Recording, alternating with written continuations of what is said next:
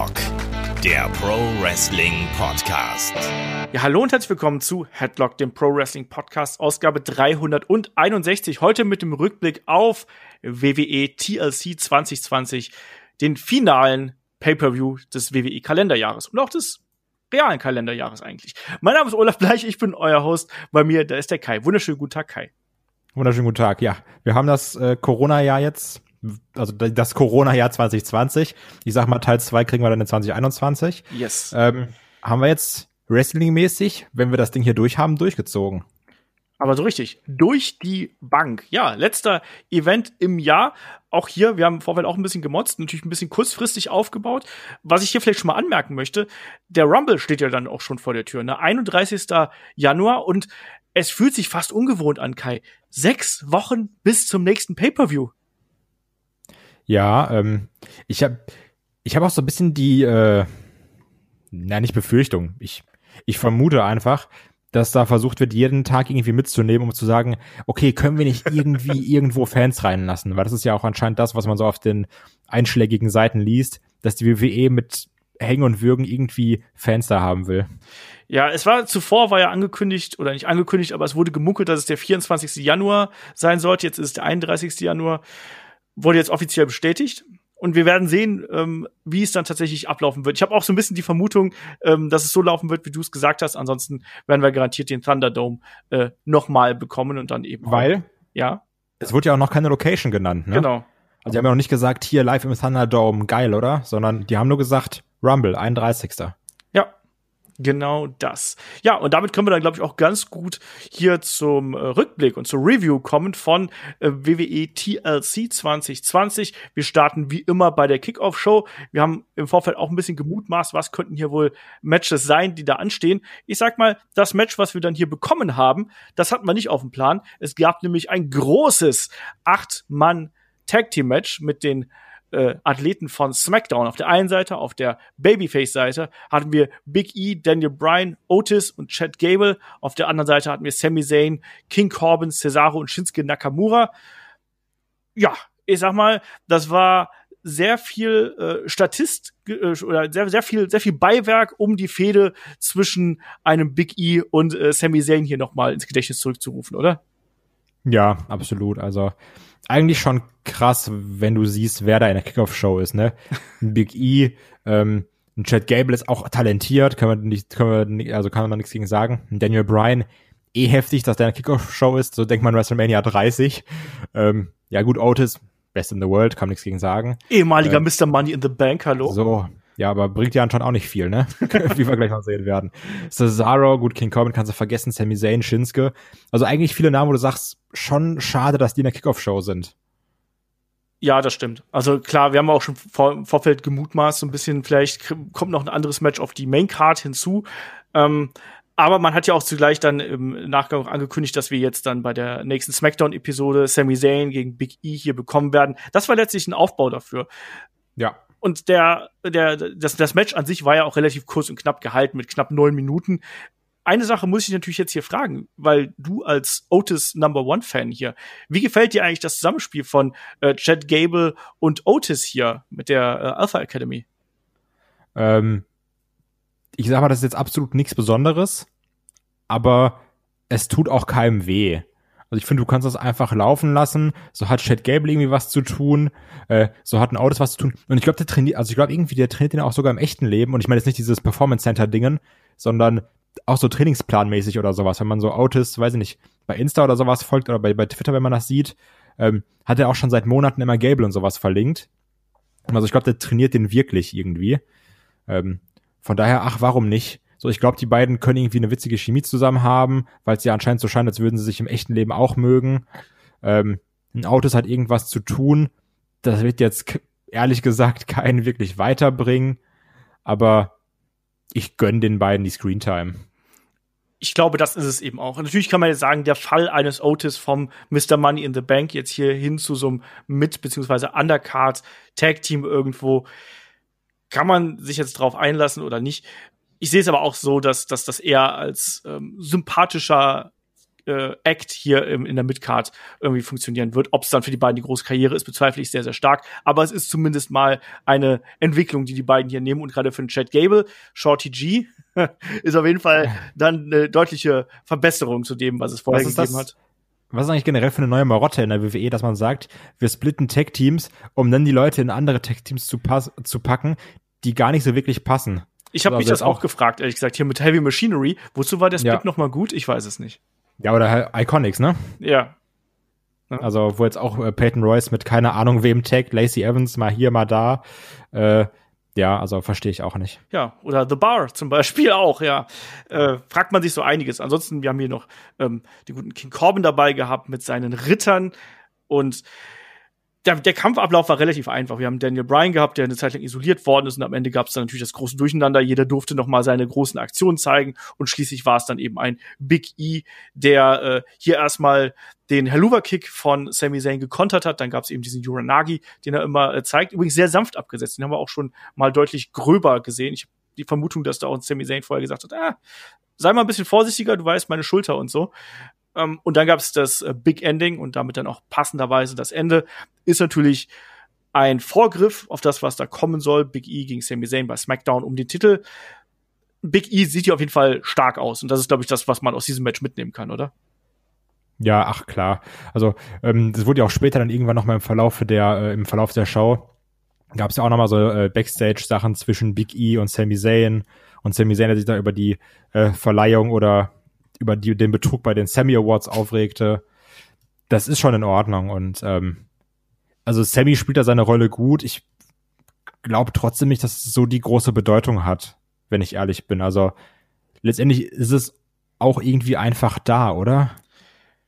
Ja, äh, ich glaube, für einen Big E kann das durchaus wichtig sein. Fürs WWE-Programm und für die Ratings, glaube ich, ist es eher so eine Nebengeschichte. Aber ich denke durchaus, dass das hier für Big E, weil es ja der erste Schritt quasi von diesem Push sein kann oder sein soll, dass es da schon durchaus wichtig ist. Der soll ja quasi so sukzessive langsam Richtung Main Event aufgebaut werden. Und da ist dieser erste Schritt zum Intercontinental Title, wovon ich jetzt sehr, sehr fest ausgehe, dass er den in naher Zukunft gewinnen wird, vielleicht dann eben schon bei SmackDown das ist dann schon ein wichtiger Schritt, einfach, dass er diesen Moment bekommt und dass dann hier auch noch diese Feder hat. Und klar, es ist Kickoff-Show, ist nicht ganz die Bedeutung, die dann irgendwie die Main-Show haben würde, aber man hat die Story hier fortgesetzt. Das Match an sich war in Ordnung, hat niemandem wehgetan, war wrestlerisch okay. Es war eben der Kickoff. Und am Ende ist dann eben Big E, der hier den Sieg für die guten Jungs einfährt. Und ansonsten in der Kickoff-Show gab es dann auch noch ein paar kleinere, äh, andere Segmente, wie beispielsweise, dass ein Art Truth hier angekommen ist und hat sich äh, Asuka natürlich hier für das Damen-Tag-Team-Match äh, angeboten. Wir haben äh, Miss Morrison gehabt, die hier nochmal gesagt haben, ne, hier übrigens, wir werden äh, eincashen und so und wir werden ähm, uns den Titel holen. Da kommen wir gleich drauf zu sprechen und natürlich dann noch der übliche Hype, den wir gehabt haben. Und Jeff Jarrett war dabei, das fand ich auch mal ganz nett übrigens. Ich habe noch eine Frage. Ja. Ähm, hießen nicht eigentlich, dass die S Slammies heißen sie, nicht Sammys, Yes. Slammies, ähm, bei Raw verteilt werden? Nee, das wird ein Network-Special, wenn ich mich nicht komplett täusche.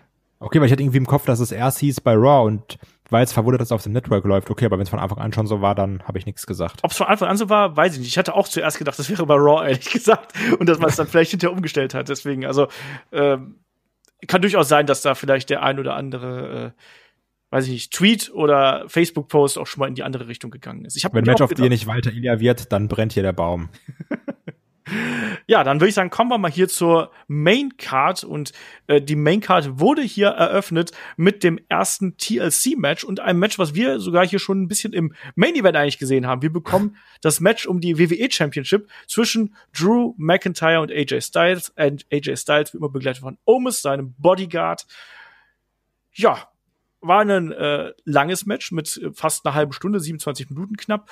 Und war ein Match, bei dem man gleich von Beginn an, und das hat mir sehr gut gefallen, klar gemacht hat, wohin zumindest dieser Kampf zwischen den beiden gehen wird. Du hast auf der einen Seite die Kraft von Drew McIntyre gegen die Agilität und auch gegen ja die Ring-Cleverness eines AJ Styles, der hier den größeren Mann äh, bearbeitet hat und immer auf die Knie gegangen ist. Das mochte ich. So, Kai, und jetzt bist du dran. Ja, also ich fand auch gerade diesen ähm, Anfang sehr gut, wo dann Styles direkt diesen Dropkick gegen das Bein gezeigt hat, ähm, weil die, die Beine wurden ja auch schon bei Raw vorher attackiert. Ähm, und das war ja wieder so diese, ja, bisschen diese AJ Styles Pitbull-Mentalität, die man da sehen konnte. Ähm, ich hatte danach so ein bisschen eine Sorge, weil dann eine relativ lange Dominanzphase von McIntyre kam. Mhm. Und ich mir so dachte, oh, ich habe jetzt gar keinen Bock, dass Drew jetzt AJ irgendwie grün und blau schlägt durch den Ring zehn Minuten, bis dann irgendwie, weiß ich nicht, Omis oder Miss und Morrison eingreifen. Ähm, das war dann zum Glück nicht so. AJ hat auch noch Aktionen durchgebracht, irgendwann hier den Calf Crusher ge gegen Spine, der was in der Leiter verkeilt war. Generell viele Aktionen auf Spine, irgendwann noch ein Phenomenal Vorarm. Also das war eigentlich ein schönes Hin und Her. Also beide hatten eine sehr starke Dominanzphase, wo der andere wieder zurückkommen konnte. Die hätte man mal noch ein bisschen kürzer halten können, um so ein bisschen mehr hin und her reinzubringen. Also weil später zum Beispiel beim anderen TLC-Match mit äh, Roman und, und äh, Kevin Owens, da war es mehr so ein Schlagabtausch. Hier hatte ich eher das Gefühl, jeder durfte mal fünf Minuten zeigen, was er kann. Aber das fand ich auch nicht schlimm, weil ich fand es gut, dass man hier einen AJ ähm, also dargestellt hat, dass er jetzt irgendwie nicht nur, weiß nicht, so der, der Prügelknabe ist, den äh, Drew McIntyre sowieso in die Tasche steckt, sondern auch wirklich ein ernstzunehmender Herausforderer. Also das, das fand ich wichtig und ich fand es auch gut, dass sie es hier so gemacht haben grundsätzlich hat man auch gemerkt, dass die beiden eine richtig geile Chemie zusammen haben. Ich würde gern ein Match sehen, was nicht im kompletten Durcheinander endet äh, zwischen den beiden, wie das jetzt hier der Fall gewesen ist. Ähm, ich finde, dass das, dass das gut harmoniert hat, was die beiden miteinander gezeigt haben. Gerade diese Agilität mit der Kraft und auch die Agilität, die auch Drew McIntyre ja mitbringt. Und da waren viele äh, wuchtige Aktionen dabei, wo äh, beide irgendwie dann auch gut aussahen, sagen wir es einfach mal so. Und ich finde, da war auch eine Spannung drin muss aber sagen, dass diese erste Phase oder dieser erste Teil des Matches, wenn wir gleich in den zweiten Teil kommen, wenn wir da nochmal drüber sprechen, mir hat das ein bisschen zu lang gedauert. Ich hätte das. Ja, das, das meinte ich halt. Ja, es, es hätte ein bisschen straffer sein können und äh, da, ja, da waren die Aktionen da, aber es war eben auch hier und da ein bisschen träge und behäbig, aber natürlich hat das alles einen Sinn gehabt. Und ich mochte vor allem auch die Art und Weise, du hast gerade eben schon angesprochen, wie hier ein AJ Styles die Gerätschaft eingesetzt hat, um auch das Bein von Drew McIntyre zu bearbeiten und auch wie Drew McIntyre das verkauft hat. Das muss man auch mal sagen. Zum Beispiel, wie er dann, das gerade angesprochen, den Calf Crusher in dem Stuhl gehabt hat, wo er dann wirklich, ähm, als eine AJ Styles dann gelöst hat, diesen Stuhl wirklich mit letzter Kraft noch so vom Bein gelöst hat. Das mochte ich wirklich sehr, sehr gerne, um dich da zu zitieren. Ähm, das hat dem Ganzen eine entsprechende Intensität gegeben und vor allem ging es natürlich darum, wie du schon richtig gesagt hast, ähm, einen äh, AJ Styles, der hier so ein bisschen holter die Polter an dieses Titelmatch reingekommen ist, der sollte entsprechend gleichwertig dargestellt werden. Das hat man damit sehr, sehr gut geschafft, weil er eben auch die großen Aktionen eingesteckt hat. Egal ob jetzt in Future Shock, DDT, auch die Aktion, die er draußen eingesteckt hat, ähm, Suplessen auf die Leiter, die er eingesteckt hat. Da war vieles äh, wirklich sehr, sehr Gutes dabei hätte, wie gesagt, für mich äh, diese Phase hätte ein bisschen kürzer sein können. Ich glaube, wenn der Kampf vielleicht nicht 27 Minuten, sondern nur, ich sag mal, 22, 23 äh, gedauert hätte ja. und da, das hätte man ein bisschen kürzer gepackt, da hätte es mir, glaube ich, noch ein bisschen besser gefallen. Das sehe ich auch so. Ähm, um jetzt so generell, also vielleicht auch so ein bisschen in Richtung Finish zu kommen, ich fand ja diesen Spot, wo AJ auf der Leiter war und ihn dann Drew runterhebt und ihn einfach, also wie, wortwörtlich einfach nach draußen wirft durch den Tisch, den fand ich schon sehr heftig, weil der so der wirkt so rabiat. Dieses, ich schmeiß den jetzt da durch, bumm ist fertig, mir egal. Und ich glaube, der tut auch unfassbar weh. Ähm, ich finde, das ist so eine Aktion, die hat man früher immer in Videospielen durchgeführt und hat sich gedacht, das machen die ja eh nicht. Ne, und jetzt sind wir im Jahr 2020 und Leute machen das halt wirklich. Das ist eine krasse Aktion. Das ist ja auch einfach eine ähm, absurde Höhe, aus der man da äh, runterfällt. Und klar dämpft der Tisch da so ein bisschen den Sturz, aber ja, das ist eine Aktion, die Härte eigentlich ja schon fast nicht mehr zu zeigen ist. Und in den AJ Styles, ich weiß nicht, ob es dir auffällt, ähm, gerade diese hohen Bumps, nimmt der eh ein bisschen anders als viele andere. Ne? Der ist ja immer so ein bisschen, der landet ja fast immer so ein bisschen seitlich auf der Hüfte. Da habe so ich mir auch gedacht, ob, ob, das gut ist, weil das war auch ganz, ganz am Anfang, wo, ähm, wo diese ganz kurze Dominanzphase von einem AJ abgebrochen wurde, wo ihn Drew dann so wie zum Suplex hochgenommen hat und dann so gedreht auf den Boden hat fallen lassen. Mhm. Diese ganzen Bumps, die gehen immer auf die Hüfte. Ich habe mir gedacht, Mann, das kann nicht gut sein. Er macht das auch beim Backdrop sehr, sehr gerne. Muss man darauf achten, dass er da auch, bei dir, den zeigt er ja sehr, sehr hoch und lässt sich da ja äh, wirklich weit werfen. Ähm, da muss er auch darauf achten. Da, da dreht er sich auch sehr oft auf die Seite. Vielleicht macht er das, um seinen Rücken ein bisschen zu schützen. Vielleicht fühlt er sich da wohler, wenn er darauf landet. Ob das. Vielleicht ist die andere schon kaputt.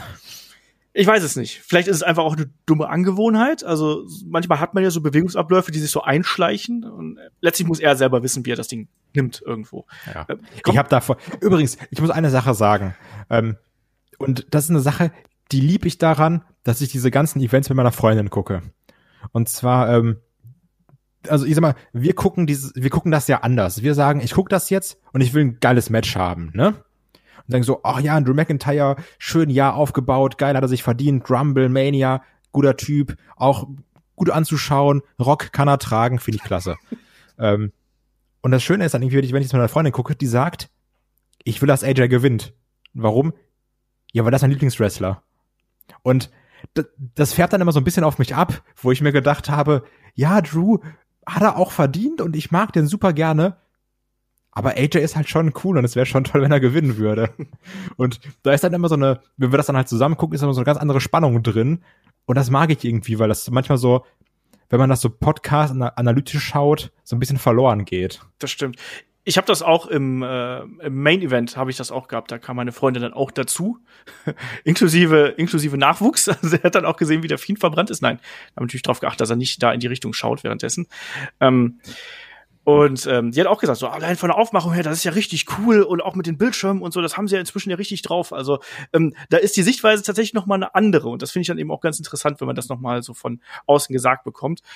Apropos außen, wir haben natürlich gerade diesen großen Spot gehabt. Es gab den Wurf von Drew McIntyre, äh, der einen AJ Styles hier wirklich draußen durch den Tisch hämmert, dann die Leiter aufstellt und äh, sich den äh, Gürtel hier sichern möchte. Ja, und dann, Kai, dann kamen Miss und Morrison raus und es wurde eingecashed und ein Drew McIntyre landet sogar noch per Powerbomb durch einen Tisch und man denkt sich, jetzt haben wir's. Jetzt haben wir's. Jetzt The Miss klettert hoch, siegessicher und dann kommt Almost, wo ich immer verwundert bin, wie groß dieser Mensch eigentlich ist. Also wirklich, ich so denke so, Mann, das kann, der ist irgendwie 25, der ist so alt wie ich und ich glaube, der, der isst mich einfach auf, wenn er will. Zum Frühstück. Ja, zu, und zu meinem Glück will er, glaube ich, einfach nicht. Ähm, und nimmt dann Miss, was irgendwie ganz cool war, weil er trägt ihn dann so ein bisschen wie, wie Randy Orton Alexa Bliss getragen hat, hält ihn über den Tisch, lässt dann einfach fallen, Table Bump. Also so, wo du hingegen vorher dann Drew McIntyre hattest, der dann AJ über seinem Kopf irgendwie trägt und ihn nach draußen wirft, war's so ein bisschen, der trägt Miss wie ein Baby, lässt ihn fallen, fertig. ähm, und ich muss wirklich sagen, ich weiß, bestand jetzt noch gar nicht so genau, was ich davon halten soll, dass der Cash-In gefailt ist, um es zu spoilern. Ja. Was komisch ist, weil wir machen eine Review, deswegen Spoiler sind unvermeidbar. Ähm, ich muss trotzdem sagen, ich fand das Ende, so diese letzten Minuten, die fand ich unfassbar spannend. Ja. Weil ich mir gedacht habe, es könnte hier gerade jeder gewinnen.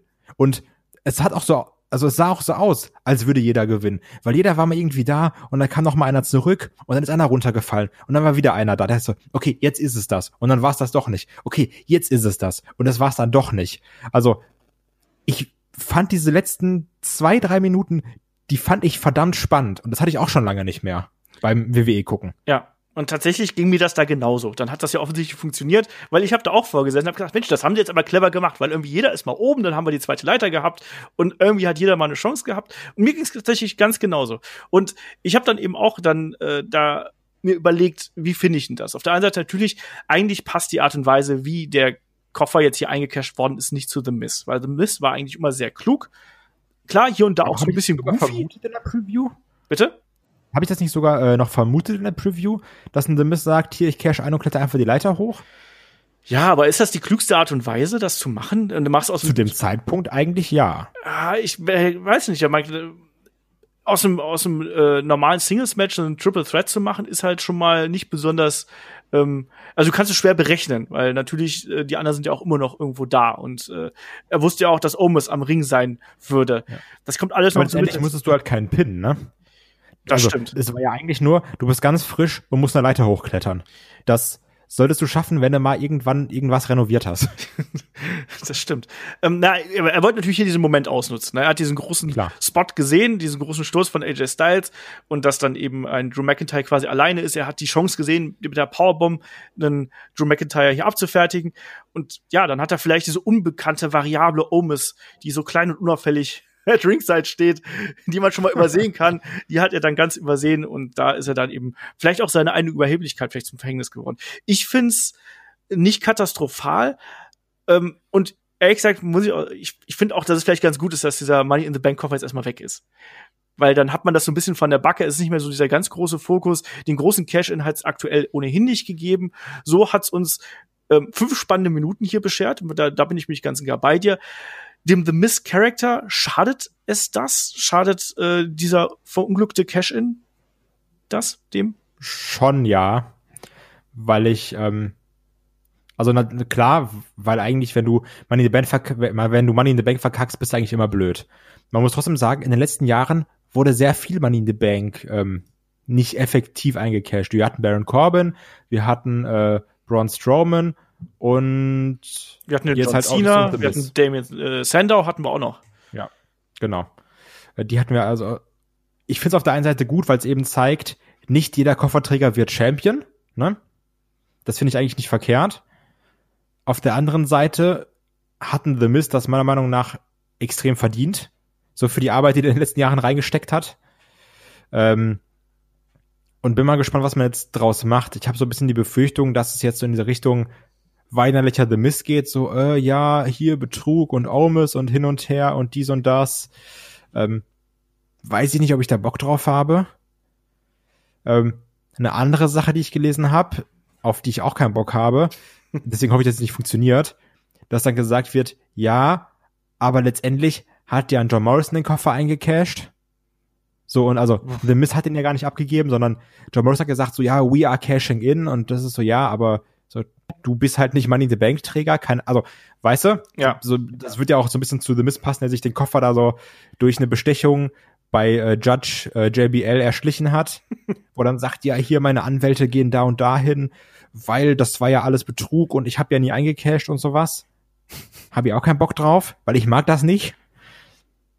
Ähm, deswegen bin ich jetzt erstmal gespannt. Also letztendlich ist die einzige Lösung zu sagen, ey, ich supporte Headlock und hör mir Rock Cross SmackDown an. genau das. Oh mein Gott, das ist aber ja gutes Product Placement, sage ich mal. Und das ohne Absprache. ähm, ja, ich tue mich aber da tatsächlich auch ein bisschen schwer mit. Ich tue mich da, ich glaube, ich glaube, wenn das so, so läuft, wie du gerade gesagt hast, dass The Miss jetzt hier nochmal den anderen Weg geht, ich glaube, dann ist The Miss auf jeden Fall Teil von Donald Trumps äh, Wahlkampfteam. das glaube ich auch. also das. Äh aber ich könnte mir aber auch vorstellen, dass er vielleicht hier einen John Morrison als Sündenbock äh, abfertigt, der ja nicht nur hier quasi eingecasht hat in Anführungsstrichen, wenn er das vorbringen möchte. Er hat ja auch noch versagt, äh, den guten Omis hier aus dem Match rauszunehmen. Wie fandest du eigentlich diesen Moment, als John Morrison dann den Stuhl sich geschnappt hat, Omis auf den Rücken schlägt und dieser Stuhl, der natürlich hochgradig gefaked und gegimmickt ist, wie man so schön sagt, dass der einfach auseinanderfällt? Bin ehrlich, fand ich schon sehr geil. ich weiß nicht warum. Ich äh, sehe auch, glaube ich, generell gerne John Morrison in irgendwelchen unangenehmen Situationen. So, weil der hat da so ein bisschen so das, das Gesicht für, das mag ich sehr gerne. Ähm, und ein Omis, dieses, dieser schweigende Berg von einem Mensch, der dann auch da ähm, Morrison hinterherläuft, Morrison voller Panik. Er läuft ja doch nicht mal, er starkst ja so wirklich, er stapft ja da hinterher. Ja, meine Freundin meinte dann, das ist dann hier wie bei äh, Resident Evil 3, glaube ich. Ja. Hier dieser, der Typ mit dem Hut, weißt du? Ja. Ähm, ja, da, daran hat so ein bisschen äh, Omis uns dann erinnert. Aber ich fand's eigentlich nicht schlecht, auch dass man jetzt so ein, dass man auch zeigt, ja, der steht da nicht nur doof rum, weil so gerade in dem Match jetzt zwischen AJ und Drew McIntyre hat er ja eigentlich wirklich nichts gemacht, obwohl du eigentlich denken könntest, greif doch einfach ein, dann gewinnt AJ. So halt Drew McIntyre fest, dann ist hier, dann ist hier Sense. Ähm, von daher fand ich es gar nicht verkehrt, dass man ihn da so ein bisschen in Anführungsstrichen cool eingesetzt hat.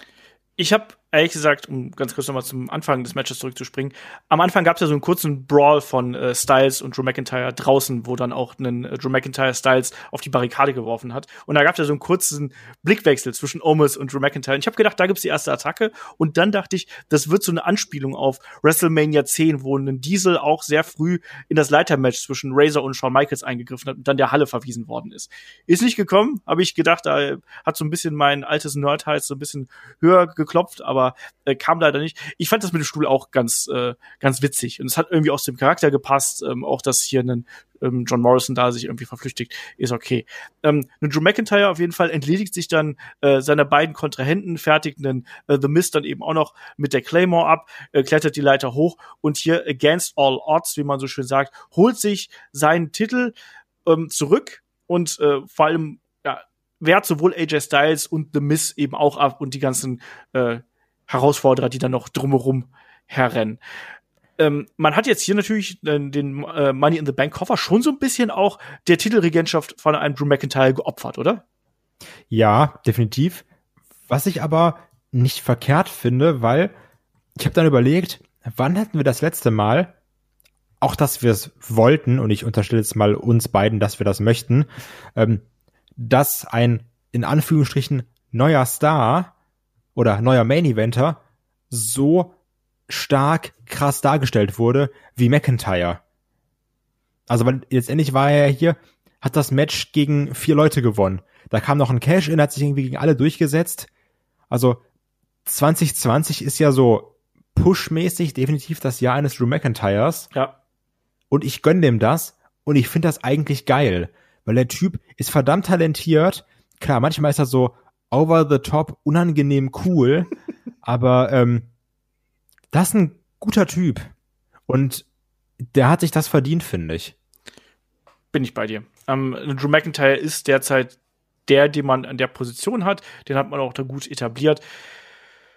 Ja, und klar hat man das jetzt ein bisschen ge äh, geopfert natürlich. The Mist sieht ein bisschen doof aus, aber ich muss auch dazu sagen, The Mist sah in seiner Karriere schon diverse Male sehr doof aus und ich glaube, dass man den auch ähm, relativ schnell wieder in eine andere Richtung ähm, befördern kann deswegen bin ich eigentlich hier mit dem Matchausgang recht zufrieden. Mir hat das gefallen. Mich hat es vor allem unterhalten. Mich hat das ganze Match unterhalten. Und die, gerade die letzten Minuten, da war ich wirklich auch vor dem Fernseher. Ich dachte, wer wird's denn jetzt? Und das hat man ja. hier geschafft. Man hat mich hier gehabt. Ähm, deswegen bin ich sehr zufrieden in diesen äh, Event reingegangen. Und das Match wäre noch für mich ein bisschen besser weggekommen, wenn es eben ein kleines Stückchen kürzer gewesen wäre. Aber das ist ähm, Meckern auf hohem Niveau. Übrigens muss man noch sagen, ähm, ich, hab, ich möchte auch jetzt nicht, dass sich Mr. Morrison trennen, sondern von mir aus kann man die auch gerne in die Tag Team Division schmeißen, weil da ist sowieso Not am Mann. Das ist, ist richtig, weil ich bin ja immer der, der die Tag Team splitten möchte. Ja, eben. Und die lassen wir jetzt mal zusammen. Auch, auch wenn sie in diesem Fall wirklich Grund hätten, sich zu splitten. Das stimmt. Weil ich wäre auch sauer an der Missstille. Schauen wir mal, wie sich das weiterentwickelt. Auf jeden Fall hier behält ein Drew McIntyre seine WWE Championship und geht dann auch ins Jahr 2021 als Champion. So, weiter ging es dann eben noch im Interviewsegment äh, Kayla Braxton und Paul Heyman. Ähm, da geht es dann darum, welche Sportart ein Paul Heyman am liebsten mag. Naja, es geht natürlich um das Match von äh, Kevin Owens und Roman Reigns und da wird dann eben äh, Paul Heyman erklärt dann eben, dass NASCAR ist seine Lieblingssportart und weil da die Crashes stattfinden und genau das erwartet uns dann eben auch äh, im Match zwischen Reigns und Owens. Kommen wir zum nächsten Match. Ähm, es ist das Match um die WWE SmackDown Women's Championship und dort treffen äh, Sasha Banks und Carmella aufeinander. Carmella begleitet von ihrem wie nennt man ihn denn? Also ihrem, ihrem Sektanreicher, ihrem Shampoos-Anreicher äh, Reginald Thomas, der hier auch gleich diverse Male zum äh, Einsatz gekommen ist. Ich mochte diesen Spot ganz gern, wo er sie aufgefangen hat und dass daraus dann sogar noch eine Hetze geworden ist. Wie verdammt knapp der die aufgefangen hat übrigens. also, der, der hat auch einige, äh, einige Zeit im Gym verbracht, auf jeden Fall, dass er sie dann noch wieder so hochgebogen hat quasi. Aber das fand ich ganz nett. Das, äh, generell das Match, da haben wir uns ja nicht so viel von erwartet. Es war jetzt. Aber zwei, bevor wir zum Match kommen, zwei Sachen. Zum einen, der Entrance von Carmella ist unfassbar scheiße. Das sieht so aus, als würde der, der, als würde der Grinch vor der Schattenwand tanzen, Alter. So, unfassbar lange Finger, so ein ganz komisch geformter Arsch durch dieses Licht. Ähm, Theme auch nicht geil. Generell viele Teams moment, Themes momentan Fehlgriff. Ähm, und ich meine, ich habe es gesehen, ich bin mir nicht ganz sicher. Aber tut das Not, dass sie sich alle die Brüste machen müssen? ähm, ich also, finde ohnehin, dass Carmella ja nicht nur sich die Brüste hat machen lassen, sondern glaube ich auch andere Dinge. Ich fand auch, dass die etwas natürlicher vor einigen Jahren noch ein bisschen hübscher ausgesehen hat.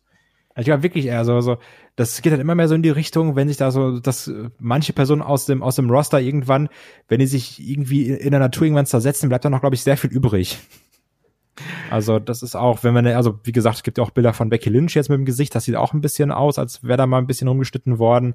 Ich finde, das muss jetzt ehrlich gesagt nicht sein. Nee, ich bin auch kein großer Freund von, aber äh, des Menschen Willen ist ein Himmelreich, wenn sie meinen, das äh, ist irgendwie förderlich für Karriere oder äh, andere Dinge, sollen sie machen.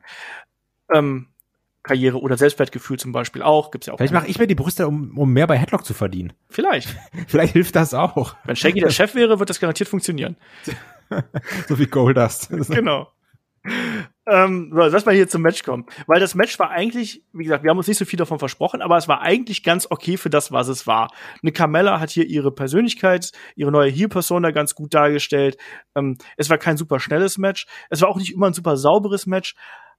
Aber für zwölf Minuten war das in meinen Augen dann schon ganz in Ordnung. Was mich ein bisschen gestört hat, waren eben diese Unsauberkeiten, die wir halt hier immer wieder gesehen haben. Gerade in der ersten Hälfte des Matches war es ein bisschen schwierig.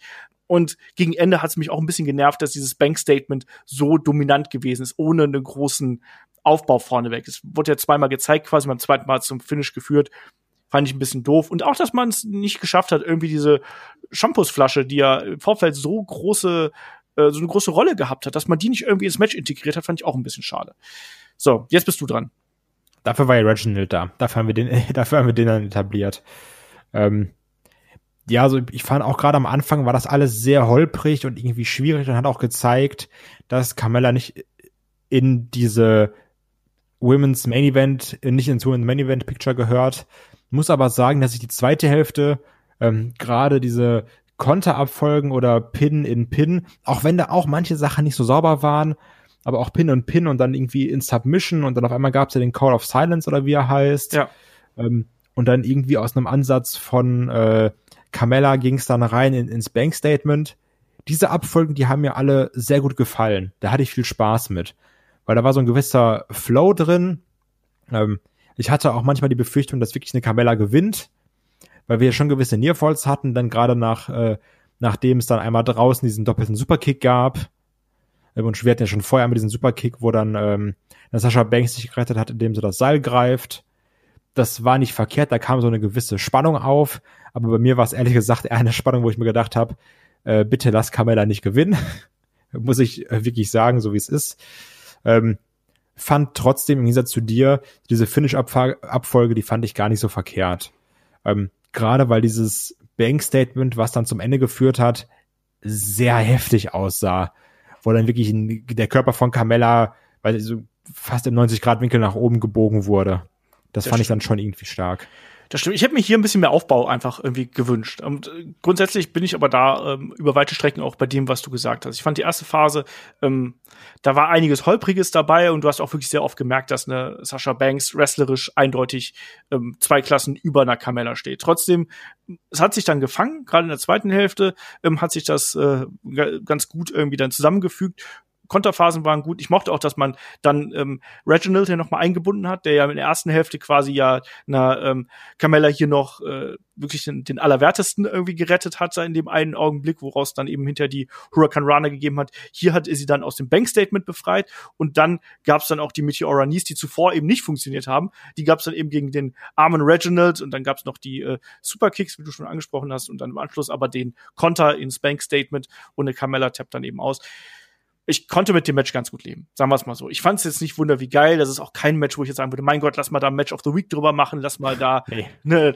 längere Analyse zu machen. Aber ähm, ich habe mir ein Match zwischen den beiden weitaus schlimmer vorgestellt. Nicht wegen Sascha, sondern in erster Linie wegen Carmella. Und ich finde, man sieht auch hier, dass sie dann durchaus, als sie mal im Flow war, da war schon ein bisschen was da und das war schon besser als das, was wir früher gesehen haben. Oder wie siehst du das? Ja, das ist es eben.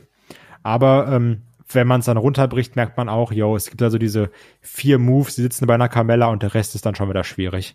Und wird dann sehr viel mit Schreien und Kreischen und irgendwelchen Bitch-Slaps, um es mal so zu nennen, äh, kaschiert. Klar. Ich meine, das ist auch ein bisschen Character Work, was wir dann natürlich gesehen haben. Ich finde, das hat sie gut gemacht. Aber wrestlerisch, die ist nun mal keine Sasha Banks, die ist auch keine Io Shirai, die ist auch keine Rhea Ripley oder Tony Storm oder sonst irgendwas, sondern das ist es eben, ne? Und dafür also sie muss eigentlich fast noch viel, viel stärker in meinen Augen in diese Gimmick-Richtung gehen, damit das eben eigentlich nicht so auffällt, weil derzeit schafft man es mit ihr eben nicht so 100 Prozent diese wrestlerischen Schwächen, die sie dann doch hat, zu kaschieren, sondern es ist immer dieses, ja, es ist okay und es ist vielleicht besser als früher, aber es ist noch immer nicht da, wo es eigentlich sein müsste, um hier auf so einer großen Bühne zu bestehen. Das muss man auch mal so sagen. Deswegen, ja. ähm, ich nenne es mal eine solide Titelverteidigung von der Sascha Banks, ein Match, was nicht äh, dafür sorgt, dass einem irgendwie der Kopf explodiert, aber es ist auch kein Match, äh, was irgendwie ähm, doch in einem Jahr oder in zwei Jahren irgendwie jemand interessieren wird. Richtig? Das äh, sehe ich auch so. ich kann mir übrigens trotzdem vorstellen, dass es, äh, dass wir das, dass wir die gleiche Paarung nochmal beim Rumble bekommen werden. Ich gehe auch sehr, sehr stark davon aus, dass wir eine Carmella da häufiger jetzt in diesen Regionen sehen werden, ja. Ähm, so, weiter ging's mit Billy Kay und die stellt sich hier Asuka vor. Und natürlich, da geht's darum, wer wird denn hier Teil, Teil von Team Asuka quasi bei dem Women's Tag Team Championship Match. Und sie hat sich auch eine eigene Maske hier zusammengebaut mit einem Pappteller und ein bisschen Klebeband drauf. Das war witzig, oder? Mega großer Fan. Bitte mehr davon. Iconic splitten, oder? Leute, was eine Idee. also sie hat doch immerhin gesagt, hier, sie spricht äh, fließend Japanisch und hat auch Tag-Team-Erfahrung und hat hier ihr Resümee vorgebracht, ihren Lebenslauf. Ja, also ich sag's, ich, ich fand's, ich fand's bis zu dem Punkt, wo sie die Maske rausgeholt hat, fand ich es noch leidlich witzig und danach so, nee, jetzt ist es unangenehm. Ja, okay, da bin ich bei dir. Also, so ein bisschen, ja, hier, ich, ich spreche ja auch fließend Japanisch und dann Asuka freut sich und hier und da, ja, das, aber, ähm, ey, ganz ehrlich, dann lieber Bronuts. also, das ist meine Meinung. Okay. Ähm, nächstes Match ist der Kampf um die WWE Raw Tag Team Championship und dort treffen The New Day, Kofi Kingston und Xavier Woods, die amtierenden Champions, auf das Hurt Business, vertreten durch Shelton Benjamin und Cedric Alexander. Was ich übrigens sagen möchte, bevor wir zum Match kommen, ähm, die ganzen Fäden des Hurt Business sind scheiße aufgebaut. Ja. Das kann man nicht anders sagen. Das ist wirklich uninspirierte Kacke. Das ist immer das Gleiche, das macht gar keinen Spaß. Aber ich möchte trotzdem sagen, ich mag das Hurt-Business sehr gerne. Weil ich irgendwie, ich bin ein großer Fan von Stables. Ich mag auch, wenn Stables so ein bisschen auf, auf ihre Art dominant dargestellt werden. Auch äh, durch die Art, wie sie auftreten, sei, sei es durch Themes oder durch äh, Kleidung, ähm, als Einheit auftreten. Und all das wird beim Hurt Business richtig gemacht. Das möchte ich einmal klarstellen. Weil ich finde die an sich gut. Ich finde MVP passt da fantastisch rein. Man hat einem Bobby Lashley eine gute Rolle gegeben. Auch an Cedric Alexander und Shelton Benjamin, die eigentlich, oder auch in Bobby Lashley, der ist auch rumgedümpelt bis zum geht nicht mehr. Ähm, und die haben sich da irgendwie gefunden und was Gutes ist daraus entstanden, meiner Meinung nach. Ja, also als Stable, als Midcard Stable sind die durchaus angekommen und ich bin da bei dir. Haben wir auch schon in der Preview gesagt, dass das, was man da jetzt gemacht hat, das ist durchaus in Ordnung und man hat da wirklich ähm, vier Wrestler genommen, beziehungsweise drei und MVP. MVP ja jetzt inzwischen auch eher in der Sprachrohrrolle und da sollte er ehrlich gesagt auch bleiben. Ich finde das ehrlich gesagt ganz gut, wie man jetzt da momentan einsetzt und ihn da nicht ganz so oft äh, ins Match reinstellt. Ähm, hat man genommen und hat da eben wirklich eine, eine gute, äh, gutes Gimmick für die einfach gefunden. Und das, das passt irgendwie zusammen. Ich finde es auch schön, dass wir hier einen Shelton Benjamin zum Beispiel noch mal sehen. Und der, äh, der ist ja Thema aktuell bei unseren Helden aus der zweiten Reihe übrigens, um hier mal den Spoiler unterzubringen. Der ist auch schon 20 Jahre dabei.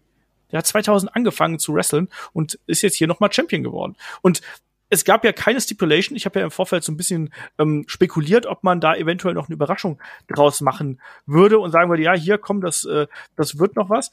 Ähm, was ich hier in der Anfangsphase recht äh, spannend trotzdem fand, war diese schnelle Abfolge, die wir hier gesehen haben, wo dann auch gleich ähm, einen ähm, ja, Shelton Benjamin und äh, Cedric Alexander hier auch einen Kofi Kingston wirklich sehr, sehr schnell bearbeitet haben. Und irgendwie, es war eine gewisse Intensität da. Und an sich war, also ich fand das Match auch echt, echt gut und dass er am Ende der, das Hurt Business hier gewinnt, äh, halte ich auch für verdient. Trotzdem glaube ich, dass dieses Match noch viel, viel größer hätte werden können, wenn man dem Leiter verpasst hätte. Ich glaube generell, dass die beiden Teams noch viel, viel mehr miteinander machen können. Und wenn es auch ein bisschen länger gegangen wäre, vor allem auch, ne? Es war auch eine 10 Minuten ja. quasi. Ja. Genau, also unabhängig von Stipulation oder sowas, sondern generell, wenn man sagt, hier, wir geben euch nochmal 15 Minuten mehr, ähm, macht einfach mal. Ich glaube, da kann noch, da können noch gute Sachen bei rumkommen. Sind wir mal ehrlich, die Fehde wird nicht zu Ende sein. Ich weiß, ich schicke einfach ein Stoßgebet gerne Himmel, dass die Fehde nicht weiterhin aufgebaut wird mit jetzt kämpft Kofi, jetzt kämpft Kofi gegen äh, gegen Alexander, jetzt kämpft Woods gegen Benjamin, jetzt kämpft Kofi gegen Benjamin, sondern dass man da vielleicht irgendwas an so die müssen auch nicht jede Woche kämpfen. Von mir aus können die auch einfach mal nur eine Promo halten. Und ähm, ja, wenn du jetzt sagst hier, also es geht jetzt noch ein bisschen darum, was wir auch in der Preview angesprochen haben. Raw, katastrophale Quoten und vielleicht wieder ein bisschen mehr in Richtung Erwachsenen-Content und jetzt nicht hier ah, Titi Titi Schwanzhumor, sondern ein bisschen härtere Sachen. Wir zünden auch mal Leute im Main Event an vielleicht. ähm, dann kann man auch so Sachen wie das äh, Butthurt-Business oder sowas auch weglassen, bitte. Weil das ist auch einfach nur unangenehm. Das, also generell, das, das, das mag ich nicht. Das ist, das ist doof. Da komme ich mir auch mal dumm vor, wenn ich, wenn ich das gucke. Da, da habe ich mal so ein Fremdscham-Gefühl. So, warum gucke ich das gerade? ähm, deswegen, also das kann man auch bitte weglassen. Aber gerade was das Match angeht, ich finde, da war schön Geschwindigkeit drin.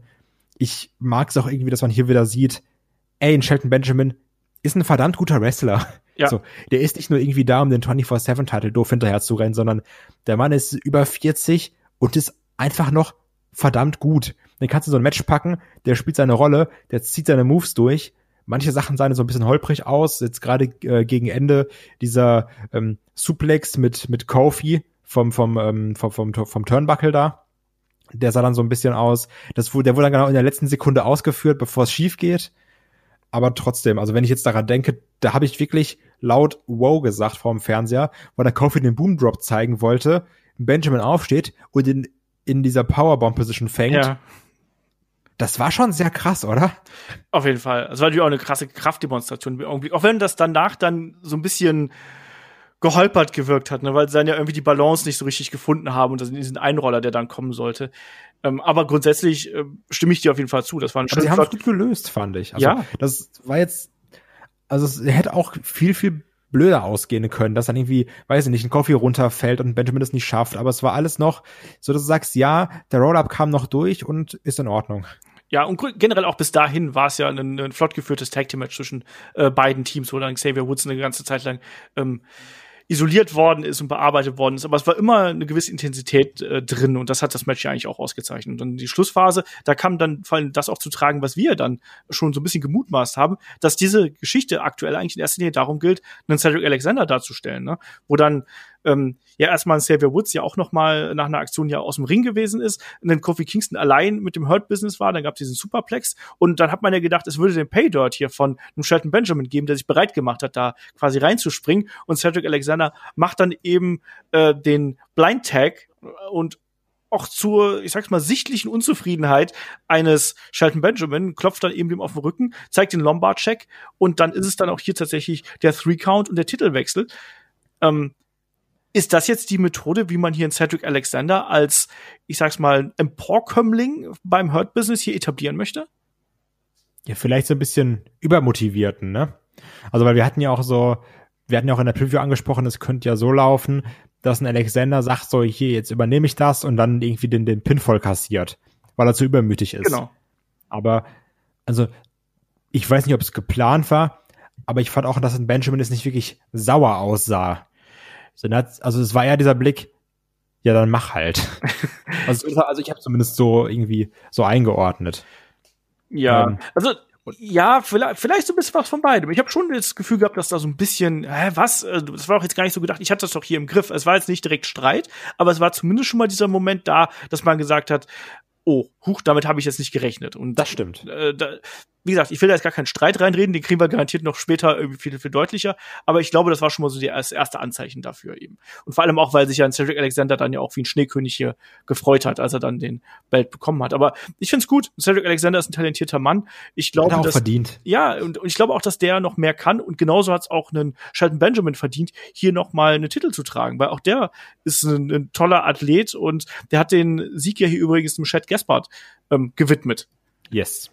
So. Was auch sehr schön ist. Genau. Und jetzt haben wir ähm. hier eben neue Tag Team Champions. Und ich sag mal, auch da, das war ein gutes Match. Ja, Hurt Business, uh, Standing Tall am Ende, ne? Dann, als er noch der CEO rauskam, äh, Bobby Lashley mit seinem Titel. Ich bin ja sowieso Fan davon, wenn äh, Stables mehrere Titel halten. Gerade so einer ist Singles Champion und andere sind dann irgendwie Tag Team Champs. Das mag ich ja immer. Führt natürlich auf kurz oder lang zu einem Zerfall und alle sagen so, oh Mann, scheiße, jetzt haben wir alles verloren wieder. Ähm, Finde ich trotzdem gut. Kofi übrigens auch anscheinend Zähne verloren in diesem Match. So wie ich es gesehen habe auf Social Media. Echt? Das habe ich gar nicht mitgekriegt. Okay. Ja, das sah auch irgendwie fies aus. Autsch, sage ich mal. Ähm, ja, auf jeden Fall hier neue Raw Tag Team Championship äh, Träger, The New Day, Quatsch, The New Day, das Hurt Business natürlich, New Day haben sie verloren. So, und weiter ging es dann ähm, mit äh, dem angesprochenen Interview hier mit Sami Zayn und Big E, was äh, Kai gerade eben schon äh, kurz erklärt hat. Es gab den Rückblick auf die Geschichte mit äh, Asuka und Lana, was da alles so zu dem äh, aktuellen Match geführt hat und dann eben auch das entsprechende Match um die WWE Women's Tag Team Championship zwischen Nia Jax und Shayna Baszler, den amtierenden Champions, und Asuka und einer Mystery Dame und das war dann niemand Geringeres als Charlotte Flair. Haben wir ja schon ein bisschen vermutet, haben wir gesagt, ja, vielleicht dann doch lieber eine etwas wichtigere Rolle als hier. Aber die Queen ist back, Kai. Die Queen ist back, yo. Ähm, zwei Sachen dazu. Zum einen irgendwie, das hatte gar keinen Aufbau. Es war nur, ja, jetzt Asuka da, ja, jetzt kommt der nächste raus. Charlotte, bums, da ist sie. Ja, sehr also, lieblos, also, ja.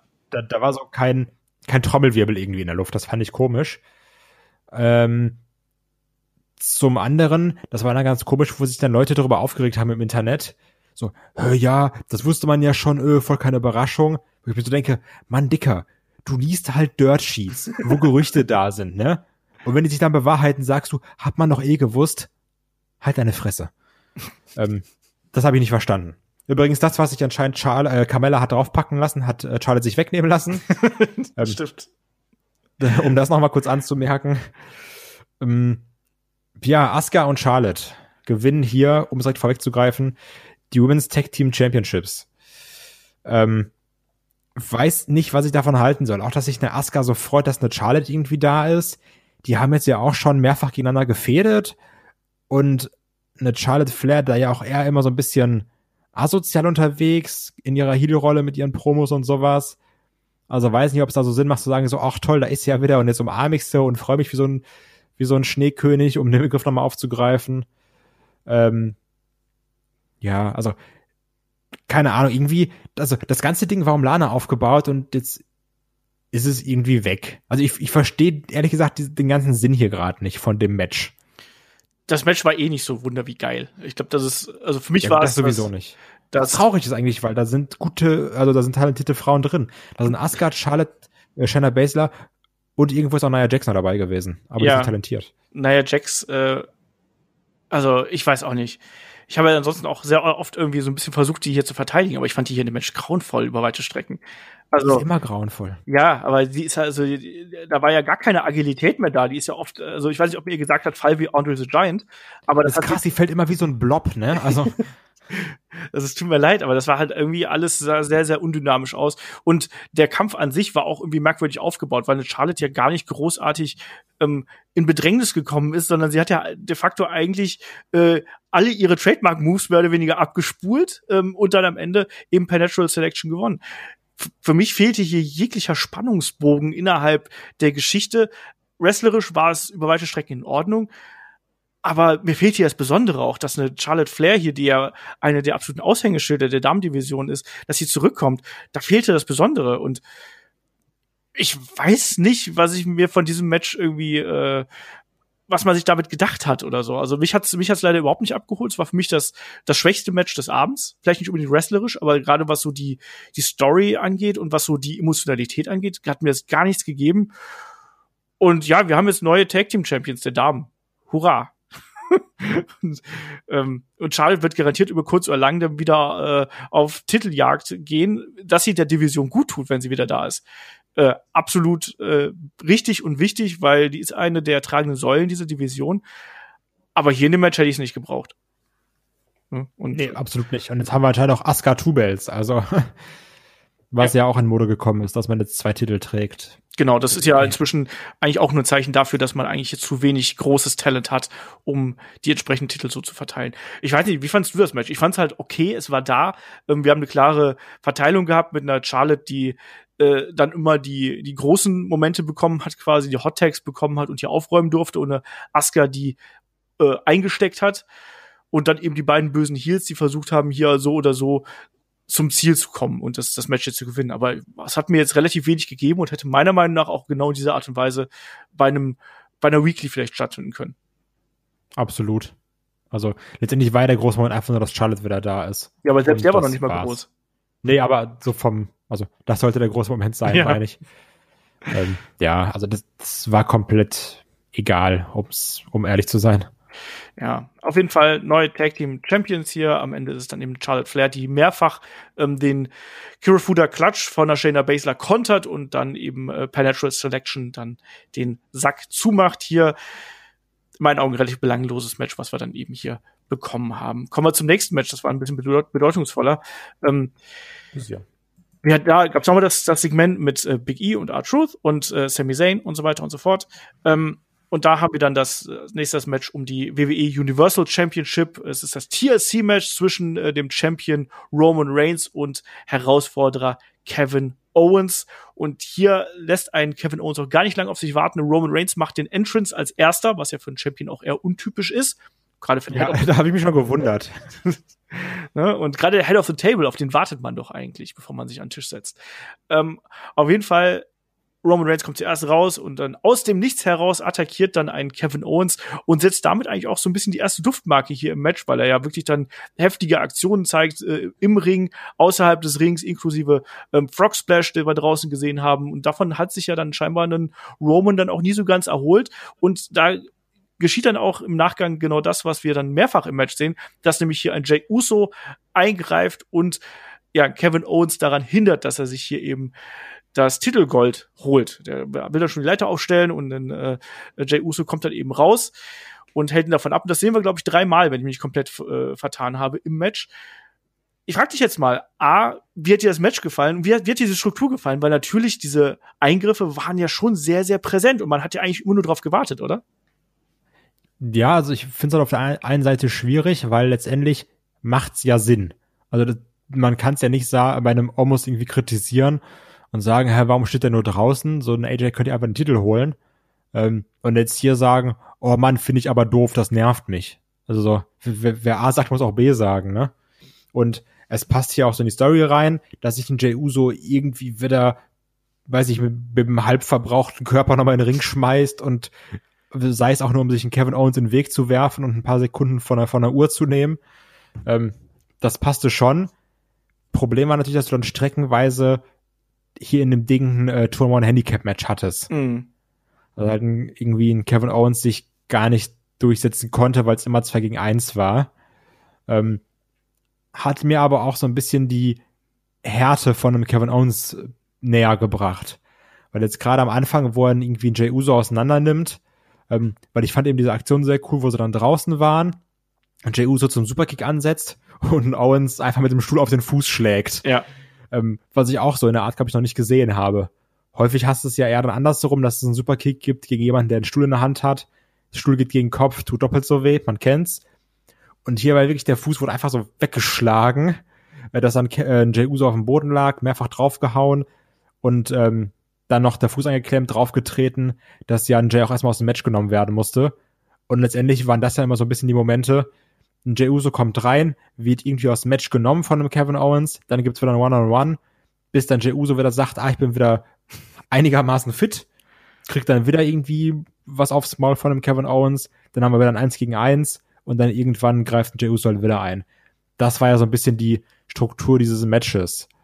Ähm, Finde ich, wie gesagt, zum einen passend, weil es ja, also, weil dafür ist ein Jey Uso ja da. Mhm. Das ist seine Rolle. Nur, ähm, halt ein Roman, der erst sagt so, ich schlag dich windelweich, so du kriegst nichts mehr hin, ich mach dich komplett kaputt. Und auch ein Paul Heyman, der halt in der Promo vorher sagt, ein Kevin Owens wird hier heute verletzt werden. Und äh, so ein Roman nimmt den komplett auseinander. Dafür war es mir dann zu wenig dominantes Auseinandernehmen von einem Roman Reigns. Weil letztendlich sah Roman Reigns, klar, der hatte seine krassen Aktionen, diese, diese, wo er einen Owens irgendwie durch drei Tische wirft oder sowas. Aber ich finde, manchmal sieht er dadurch so ein bisschen schwach aus. Ja, da habe ich mehrere Erklärungen jetzt auch schon sowohl gelesen als auch mir selber überlegt. Also natürlich diese Anfangsattacke, ähm, die ich gerade angesprochen habe, von Kevin Owens, der hier mehr oder weniger ja hinterrücks attackiert hat. Ich so ein bisschen Theorie, dass man sich gedacht hat, dass sich davon ein Roman Reigns nicht so richtig auch holt. Er hat ja dann auch sehr sehr stark äh, hinterher zurückgeschlagen, natürlich nach dieser ersten Attacke von Jay Uso, wo er wirklich dann auch, das muss ich mal sagen, die Art und Weise, wie ein Roman Reigns hier dann auch teilweise die Gegenstände eingesetzt hat, wenn er da mit der mit der Treppe auf einen äh, Kevin Owens einschlägt gleich mehrfach oder dem versucht die die Leiter durchs Herz zu bohren ähm, das, das hat schon diese Wucht und diese Gnadenlosigkeit eines ähm, Roman Reigns gut dargestellt und zugleich natürlich dann auch einen Kevin Owens gestärkt, weil der das alles weggesteckt hat und weil der dann auch immer wieder gekontert hat. Und ich, ich mochte es ehrlich gesagt, die Art und Weise, wie er wie du merken konntest, dass er halt von Mal zu Mal, jedes Mal, wenn Jey Uso rauskam, immer wütender geworden ist und versucht hat, den irgendwie loszuwerden. Dann mit der Powerbomb und dann hier noch und das noch und ähm, begraben und keine Ahnung was. Das fand ich echt witzig. Und ich mochte dann aber auch einen Roman Reigns, der auch eigentlich immer brutaler geworden ist, aber auch die großen Aktionen eingesteckt hat. Also diesen ähm, Fisherman Suplex zum Beispiel auf den Tisch, äh, auf den Tisch, auf den Stuhl, auf den aufgestellten. Den fand ich, ähm, der war fies. Fand ich krass, ne? Da, und auch, dass ein, ein Owens dann ja äh, im späteren Verlauf ja hier den Spear einsteckt und das den auch wegsteckt quasi, den Spear, Spear durch den Tisch und dann äh, ja dafür sorgt. Also dazu noch, ja. Ähm, was noch vorher kam, was auch ganz, ganz fies sah, es gab ja erst diesen äh, Drop von Kevin, o Kevin Owens auf die Leiter und dann wird die Leiter ja also nicht aufgestellt, sondern ja, ja. also so liegend aufgestellt. Du weißt, was ich meine. Ja. So das, ähm, und da gab's ja auch nochmal einen Backdrop drauf. Ey, und das muss so ekelhaft wehtun, ne? Ja. Das ist so eine Aktion, ah. die, die, die, ich weiß nicht genau wieso, aber ich habe ja manchmal so den Eindruck, so manche Wrestler haben ja so den, den Fetisch für besondere Aktionen. Der oft, der Kevin Owens, ne? Genau das. Ich weiß nicht, ob der, die Aktion vielleicht nur schlimm aussieht und gar nicht so schlimm wehtut.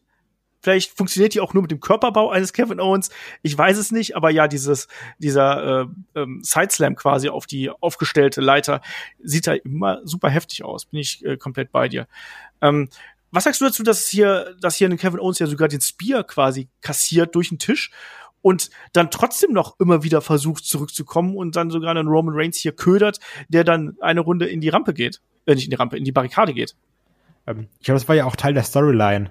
Also, weil das wurde ja auch immer so verkauft von den Kommentatoren, wirklich mit der Wortwahl so, ja, dass Kevin Owens hier, hier nicht sterben will, also so, also, dass er noch nicht tot genug ist. Ja. Oder beziehungsweise, dass er noch nicht tot ist. Fakt.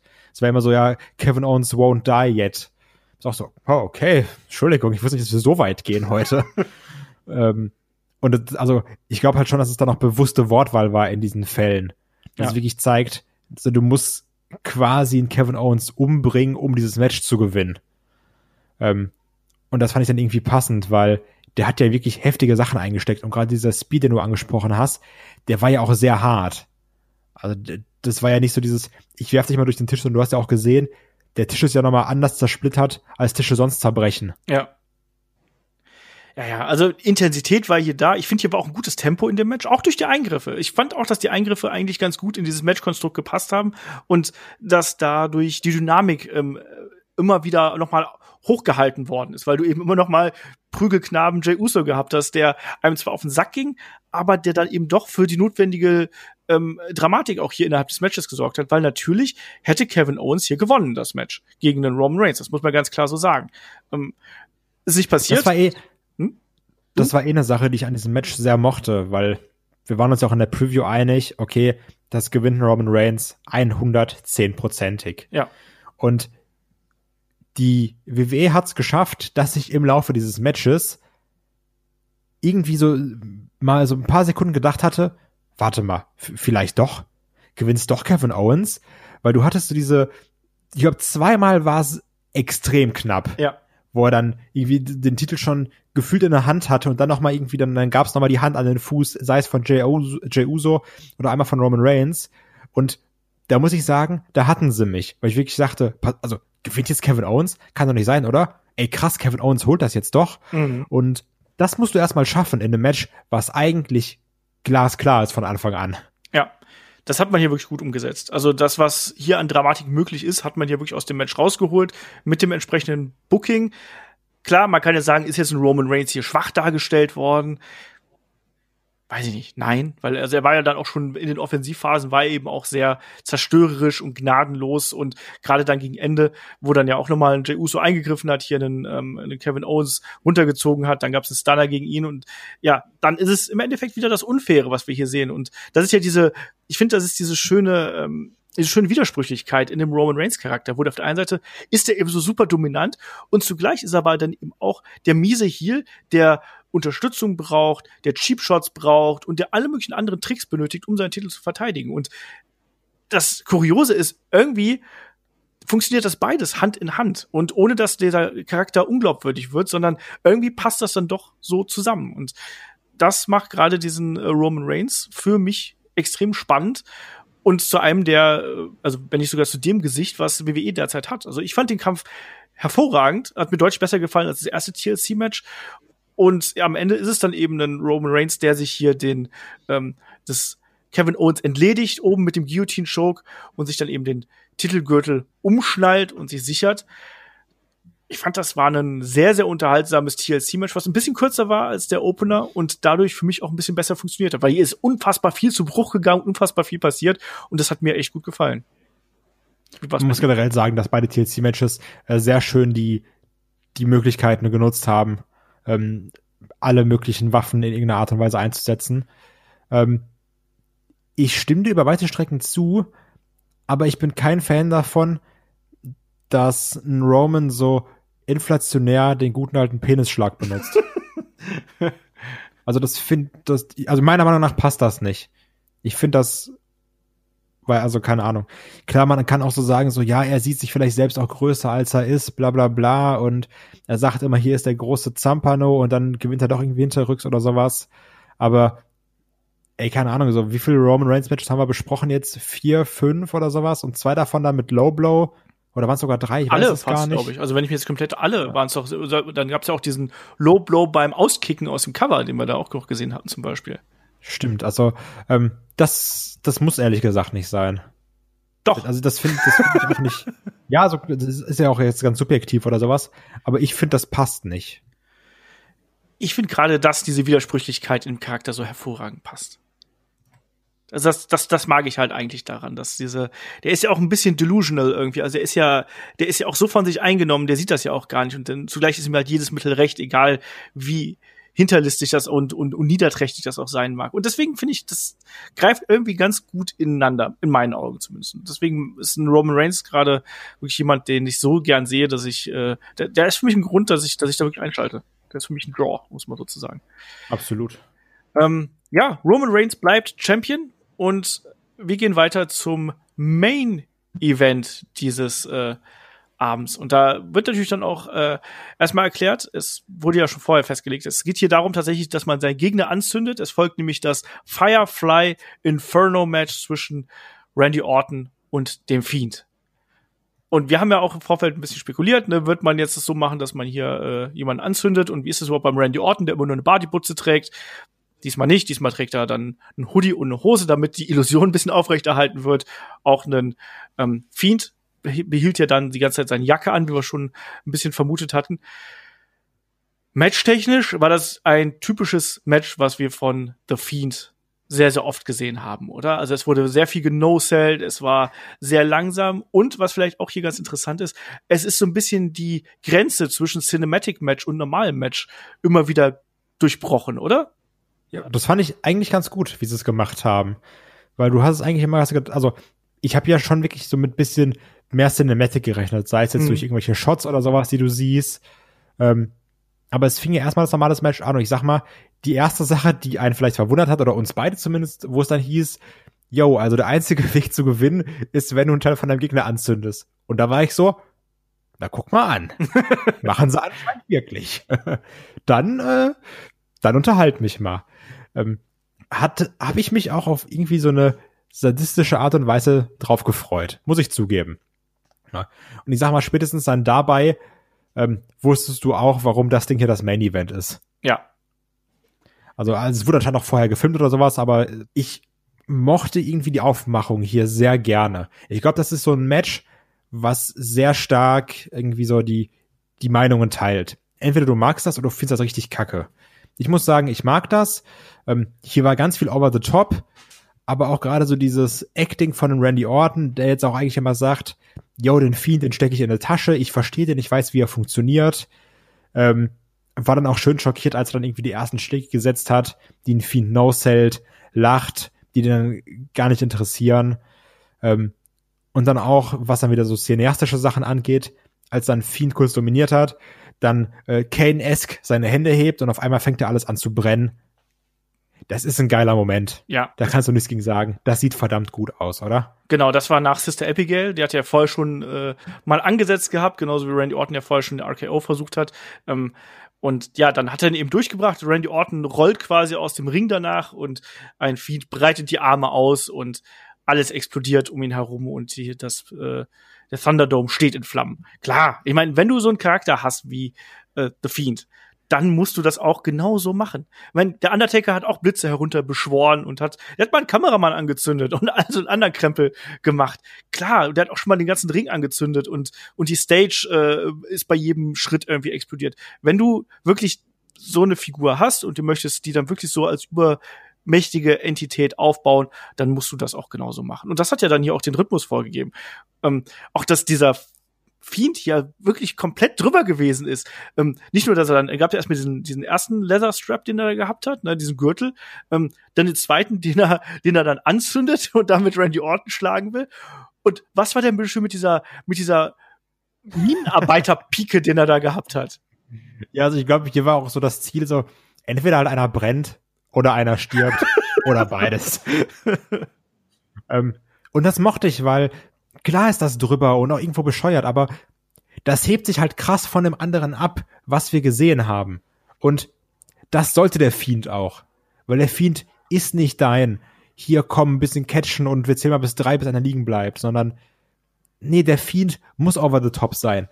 Da muss Feuer sein, der muss auch mal versuchen, jemanden zu töten. also so, ey Mann, also was haben denn Kane und Taker gemacht? Du hast es doch schon gesagt. Also, da hatten wir doch auch so Sachen. Jetzt kannst du nicht hier sagen, oh, das macht aber keinen Sinn. So klar macht das keinen Sinn, aber es ist halt der fucking Fiend. Der muss keinen Sinn machen. Der muss in erster Linie unterhalten. Und ähm, ich mochte das dann auch wieder, dass wir dann immer bei härteren Aktionen, äh, denn je nachdem, wo sie stattgefunden haben, dass dann die Flammen noch mal so aufge, weiß nicht, so, so noch mal so extra Flammenfontänen kamen. Ja. So passend zum Impact. Ich finde das geil. Das sieht gut aus das macht Spaß und dann auch zum Beispiel, wo was wo es in Richtung geht, hier verschwimmt gerade Cinematic und echtes Match, wo dann ähm, ein Fiend diesen Schaukelstuhl aufstellt, dann das ähm, Benzin da drüber kippt und dann hattest und dann äh, Randy Orton da draufsetzt und dann war es ja so, dass sich dann glaube ich ein Feuerzeug nimmt und dann hattest du ja so ein Close-up vom Fiend Mhm. und da hast du gemerkt, das ist gerade das ist gerade nicht normaleres Camera, Camera Work, das ist gerade was Besonderes. Das ist gerade ein bisschen Cinematic. Da ging es ja auch darum, dann wird der Stuhl angezündet, Randy Orton weicht in letzter Sekunde aus. Muss man sich auch erstmal trauen. Ich hätte mich nicht getraut, bin ich ganz ehrlich. ähm, und diese Sachen mochte ich, weil da hast du dann gemerkt, okay, das ist hier zum einen kein normales Match, weil es ein Inferno-Match ist, aber es ist auch zum, zum einen kein normales Inferno-Match im Vergleich zu den Sachen, die wir sonst gesehen haben. Nee, es war halt eindeutig da drüber. Und man wollte hiermit auch schockieren. Also auch das ist so, eine, so ein Match gewesen, wo sich die Leute, die das jetzt hier konzipiert haben, die werden sich bewusst darüber sein, dass da natürlich ein Teil der Wrestling-Community sagen würde, was hier, das ist ja nicht das, was äh, ich von Wrestling erwarte und sowas. Ganz klar.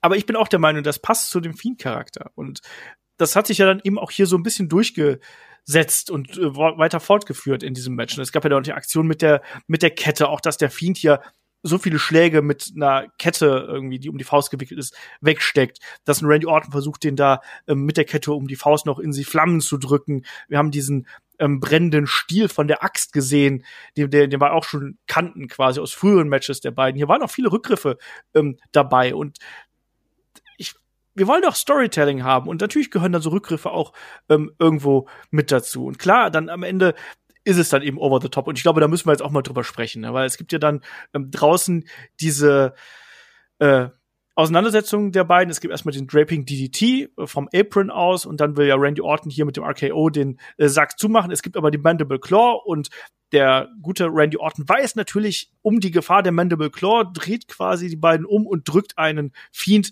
in die Flammen und der fängt Feuer. Die Jacke fängt Feuer. Randy Orton rutscht zurück in den Ring und der Fiend brennend hinterher. Was schon verdammt geil aussah, ne? Also, und die Eier musst du auch erstmal haben. Ja. Ähm, und er bleibt dann eben erstmal im, im Ring stehen, während sie, äh, während die Jacke brennt und Randy Orton zeigt dann auch den RKO und man denkt sich so, ist, äh, warum ist dieser Kampf eigentlich in diesem Augenblick noch nicht vorbei, Kai? Erklär mir Das das. habe ich auch gesagt. auch gesagt, so, der hat doch jetzt gewonnen, oder? Ja, ich meine, was will er denn sonst machen? Ja, eben so. Will er ihn etwa komplett anzünden? Huch, vielleicht ja doch. genau, und Randy Orton holt dann eben äh, das Benzin von draußen, was wir da eben schon gesehen haben, ähm, holt sich Streichhölzer, die da passenderweise natürlich auch lagen, übergießt den Fiend mit dem Benzin und zündet ihn dann einfach an. Na klar, wir haben es dann gesehen, also wenn man genau hingeschaut hat, konnte man auch im Vorfeld sehen, dass der Fiend äh, Bray Wyatt, dass der eben auch äh, schon unter der Jacke so feuerfeste Klamotten äh, gehabt hat. Das konnte man hier und da sehen, wenn er die Arme gehoben hat oder als er am Boden gelegen hat. Ähm, und dann natürlich in der letzten Sequenz hat man es dann entsprechend so geschnitten, dass man da die, äh, ja, man hat ihn quasi ausgetauscht. Da lag dann eben dann eine Puppe, die angezündet worden ist. So weit geht's dann eben doch nicht. Ähm, aber das war schon ein spektakulärer sagen, Moment, oder? Das sah auch alles nicht billig aus oder sowas, weißt du? Das war jetzt nicht hier, haha, irgendwie äh, Gummiplastik-Auge Ram Stereo mäßig, sondern das, das sah schon vernünftig aus. Und auch, also wie gesagt, da so ein, ein brennender Fiend, der auf ihn zuläuft. Ich glaube, das hast du auch so ein bisschen in der, ähm, in der Preview angesprochen, wo ich meinte, eigentlich gewinnt das ein Fiend.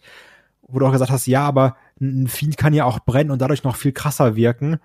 Und genau das hat er hier getan. Letztendlich, so, der hat gebrannt, dem war es egal, er geht dann noch hinterher in den Ring. Was, also, das ist halt ein verdammt geiles Bild. Dann gibt's den AKO. Ähm, Randy Orton steht da erstmal ganz perplex. So ein Fiend kokelt noch so leicht so ein bisschen, hört dann irgendwann auf. Die Puppe sah auch vernünftig aus. Also klar, du hast natürlich gesehen, da ist jetzt keine Atmung oder sowas, aber so geht auch bedeutend schlechter. Ähm, und das ist mit dem Anzünden, also das ist doch, letztendlich will ich doch jetzt wissen, was ist denn jetzt mit dem Fiend? Was, also, was, was macht er jetzt? Ändert das irgendwas? Kommt er jetzt mit so einer, weiß nicht, Harvey Dent Two-Face-Maske rein oder, also, was passiert jetzt? Der wurde angezündet. Hallo? Das muss ja auch einem Fiend irgendwie irgendwelche Narben hinterlassen. Jetzt ja, und nicht nur nicht nur äh, visuell, sondern auch äh, so emotional, meine ich.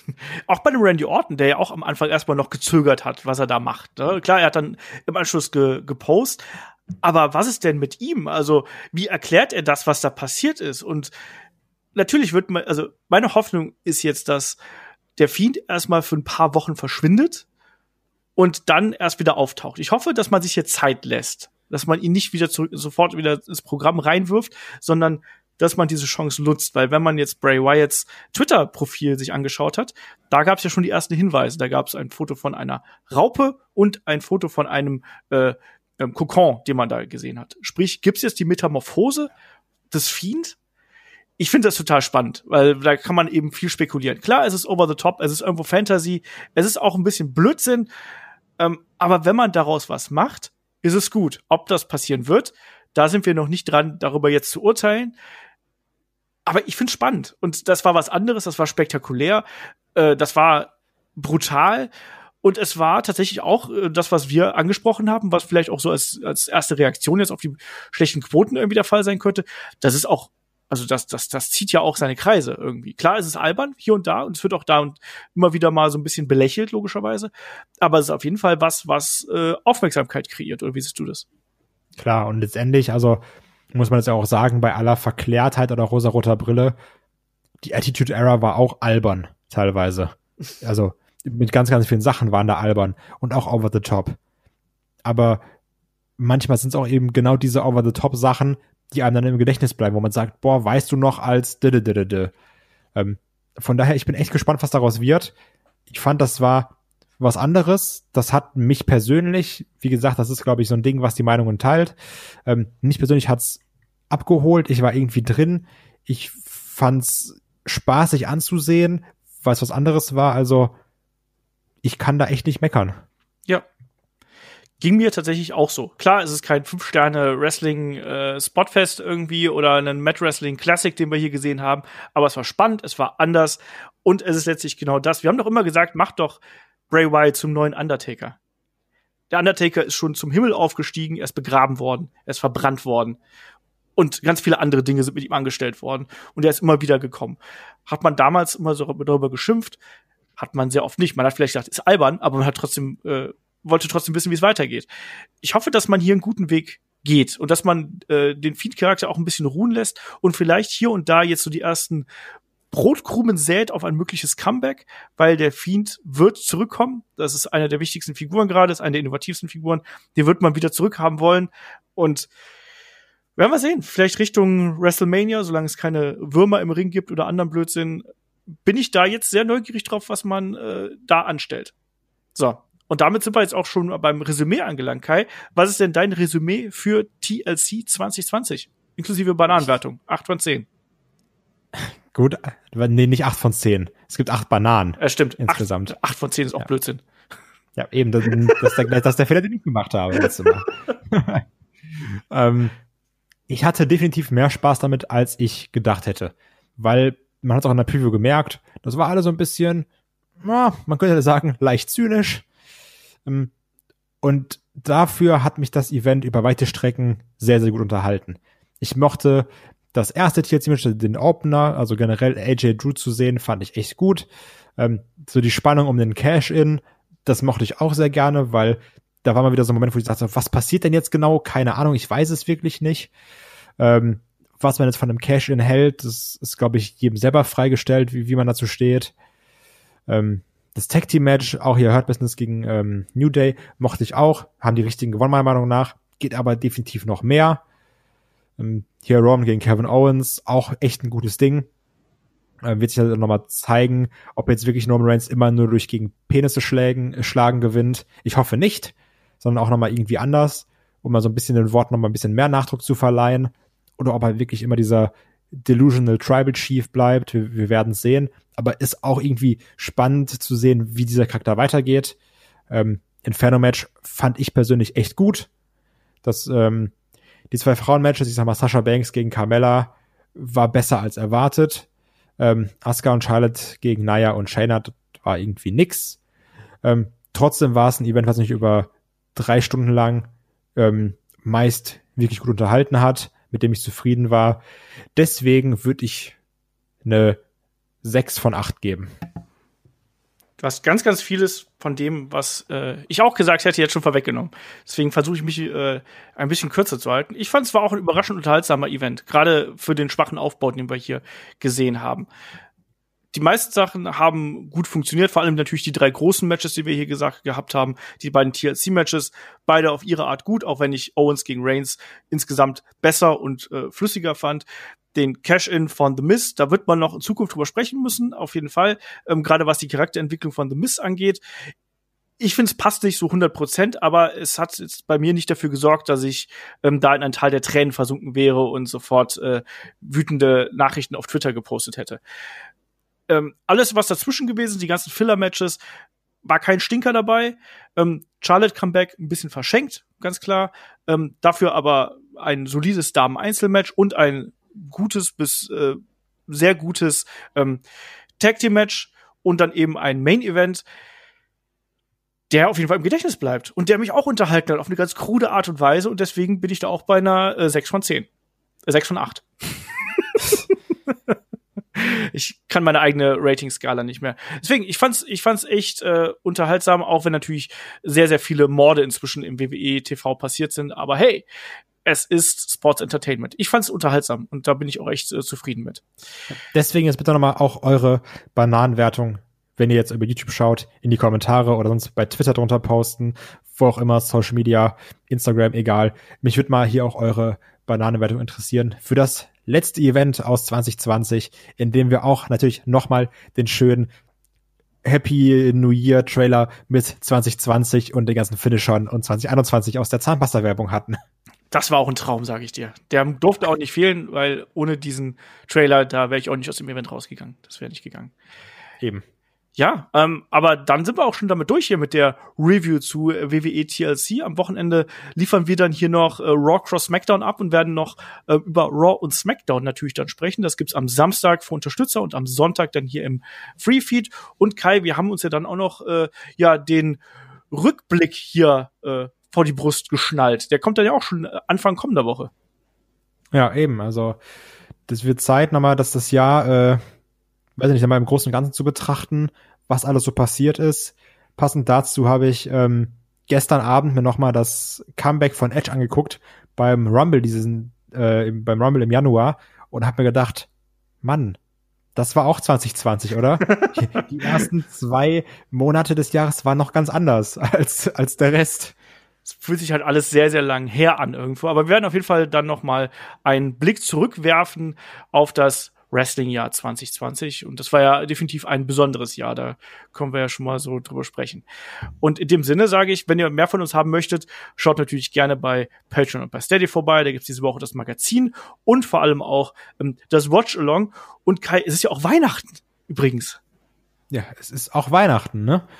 Und äh, da gibt's ja auch ganz viel tollen Content von uns immer. Also das, das dürft ihr sowieso nicht vergessen. Unsere tolle Weihnachts-No-Holds-Bart-Folge, die ihr bekommen habt, ähm, die auch sehr fantastisch ist. Also ich glaube, die, die Feiertage kriegt man gut rum. Ähm, aber das ist doch jetzt, ist es jetzt wirklich, was wir ja bei No Holds Bart Schrägstrich Weihnachtsfolge hatten? Das ist jetzt wirklich die letzte Folge vor Weihnachten, oder? Ja, das ist jetzt wirklich die letzte Folge vor wirklich Weihnachten. Die letzte. Dann wünsche ich allen Hörern und Hörerinnen natürlich, allen Unterstützern und Unterstützerinnen ein frohes Fest, schöne Weihnachtsfeiertage, auch wenn sie dieses Jahr ein bisschen anders ablaufen. Ähm, gewöhnt euch aber nicht zu lange dran, denn ihr werdet uns auch ganz schnell wieder hören, dass wir euch wieder auf den Sack gehen. Ganz genau das.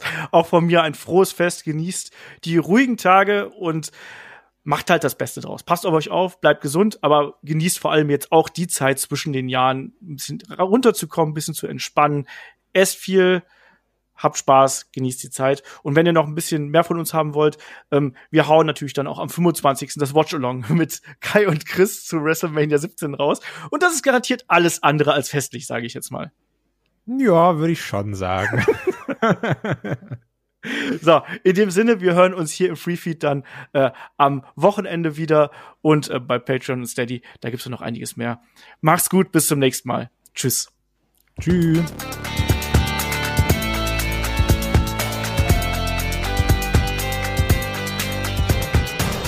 Headlock, der Pro Wrestling Podcast.